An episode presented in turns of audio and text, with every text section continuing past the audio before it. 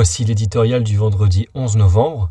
Ocean Viking, Emmanuel Macron pris à son propre piège par Yves Tréhard.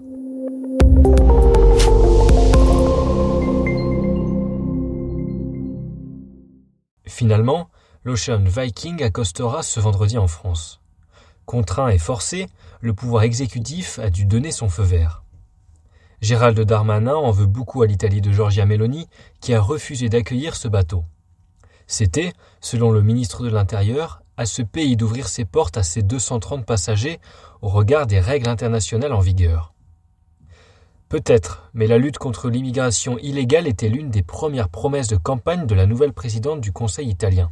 Depuis le début de l'année, les ports transalpins ont vu débarquer quelques 86 000 clandestins, dont la plupart demandent asile à la France. Giorgia Meloni, entend-on, issue de l'extrême droite, manque d'humanité. Elle fait de la politique. Soit, mais que fait notre gouvernement face à l'immigration irrégulière? En 2018, pour expliquer son refus d'accueillir l'Aquarius et ses 629 migrants, Emmanuel Macron soulignait que l'humanisme, ça n'est pas les bons sentiments, lesquels sont sans lendemain. Et il ajoutait Si je suivais cette voie, elle ferait basculer le pays vers les extrêmes. Quatre ans plus tard, la prédiction vaut toujours.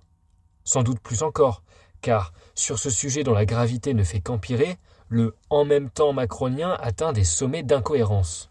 À force de dire ou de faire une chose et son contraire, l'exécutif s'est pris à son propre piège.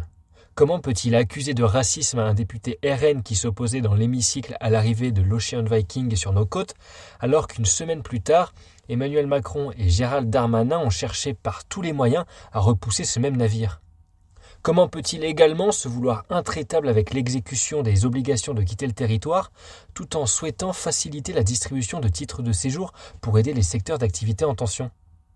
Tout cela ne ressemble ni à de la fermeté, ni à de l'humanité, mais plutôt à une politique de gribouille.